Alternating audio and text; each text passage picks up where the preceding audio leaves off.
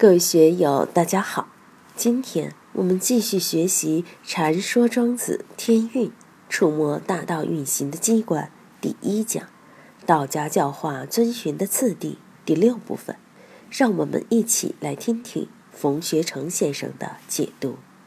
夫治乐者，先应之以人事，顺之以天理，行之以武德，应之以自然。然后调理四时，太和万物。这一段据前人考证是西晋郭象著庄子的语记，后来与原文混淆了，有些版本就加入了。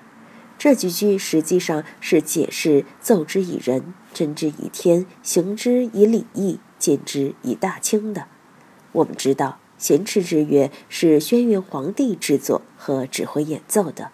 是最辉煌、最高深、最精粹的音乐，在音乐里的智乐，要应之以人事，顺之以天理，行之以武德。什么是人事？男女老幼、君臣父子、夫妇、上下尊卑。什么是天理？阴虚盛衰、喜怒哀乐。对人事要应，离开了人，岂不是对牛弹琴？对天理要顺。没有阴虚盛衰、喜怒哀乐，哪里谈得上音乐？人事和天理都在金木水火土这五德中演绎出来。仁义礼智信是人事中的五德，所以也应在仁义礼智信中展开，而且应在自然中自然而然地展开，还应调理四时，春夏秋冬各有特点。所谓喜怒通四时嘛。这几句结合《黄帝内经》来看，就更精彩。有了这样的境界，就太和万物了。自然万物都在祥和的环境中共存共荣，这就是音乐的最高境界，也是文化的最高境界。我们现在无法听到太古的音乐了，能听到的最多是清代留下来的。敦煌发现的部分唐代乐谱，现今仍无人破译。但我们听西方交响乐，像贝多芬等古典的经典的音乐，就有这种感觉。他们的技巧对音乐在宽度、广度、深度、力量上的变化，真有点庄子这里说的味道。四时迭起，万物循生；一盛一衰，文武轮进；一清一浊，阴阳调和，流光极深。蛰虫始作，五经之以雷霆。怎样在音乐之中感受春夏秋冬四时交替？怎样能够感觉到四时迭起，万物循生？春天的音乐富有朝气，秋天的音乐肃杀之气就重。一盛一衰，人生世事就像长江波浪一样，一浪一浪，生生不已；一盛一衰，代谢不已。文武轮金，文是礼，武是令。春天是文，秋天是武，春生秋杀，所以是一盛一衰，文武轮进，一清一浊。春夏的水大浑浊，秋冬的水小清澈。俗话讲“秋水伊人”，秋水就是一潭清水。阴阳也有清浊，人心也有清浊，但要在这之中，要阴阳调和，流光起生。怎样使人心阴阳调和？怎样使音乐能够阴阳调和？怎样在演奏之中能流光其生？当音乐演奏起来时，我们心中的感觉就像看到各种各样的光景，非常神圣的、光怪陆离的、变幻莫测的光景出来。音乐能转移一个人的性情，所以它也是一种力量。蛰虫始作，惊蛰就是昆虫冬眠苏醒的时候。蛙鼓鸣，春草生，春雷动，万物复苏。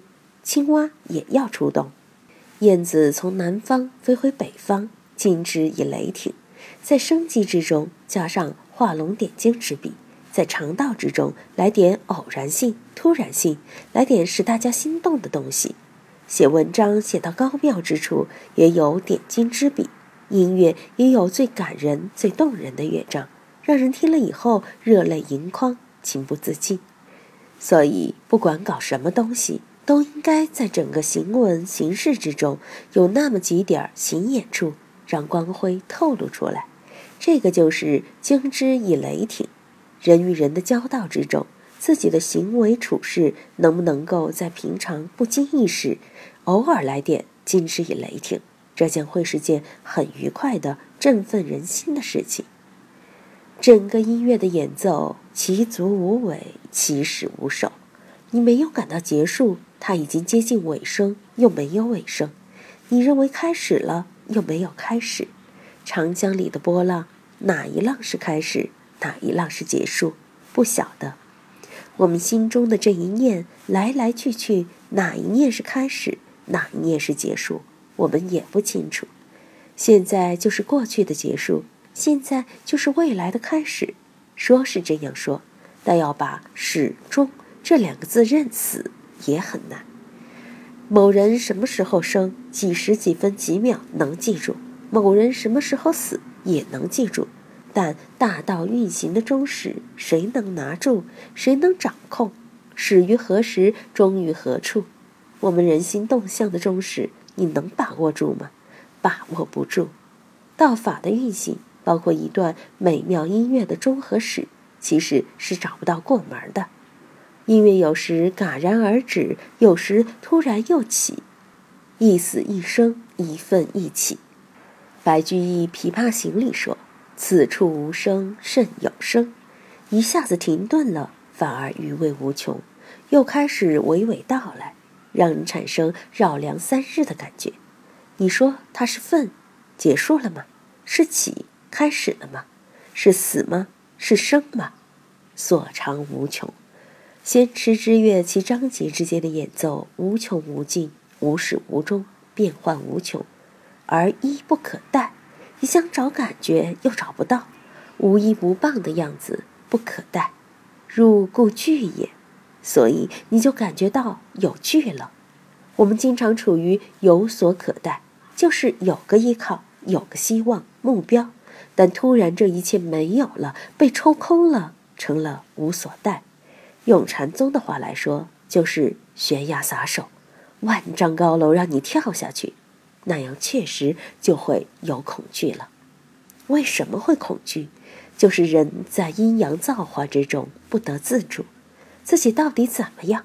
通过咸池之乐的第一乐章听进去的时候，一下就觉得自己在整个宇宙中微不足道。到底自己的归宿在何处？不知道自己的命运如何？不知道被宏大悠悬的音乐力量感染了，于是乎就感到恐惧，没有依靠。注意，这里这个惧类似于康德所讲的崇高。面对自然和精神的崇高，个人的卑微的确会发出由衷的惧意。今天就读到这里。欢迎大家在评论中分享所思所得。我是万万，我在成都龙江书院为您读书。